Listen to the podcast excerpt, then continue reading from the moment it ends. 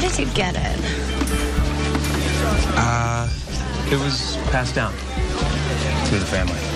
今天呢，我们来学一句挺有意思的话，这可是祖传的。It was passed down through the family. It was passed down through the family.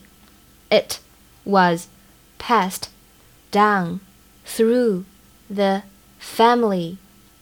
这边呢有一个短语叫做 pass down，它表示传递或者延续的意思，所以 it was passed down through the family 就表示说，哎，这可是我们家族哎流传下来、延续下来、传递下来，就是祖传的意思了。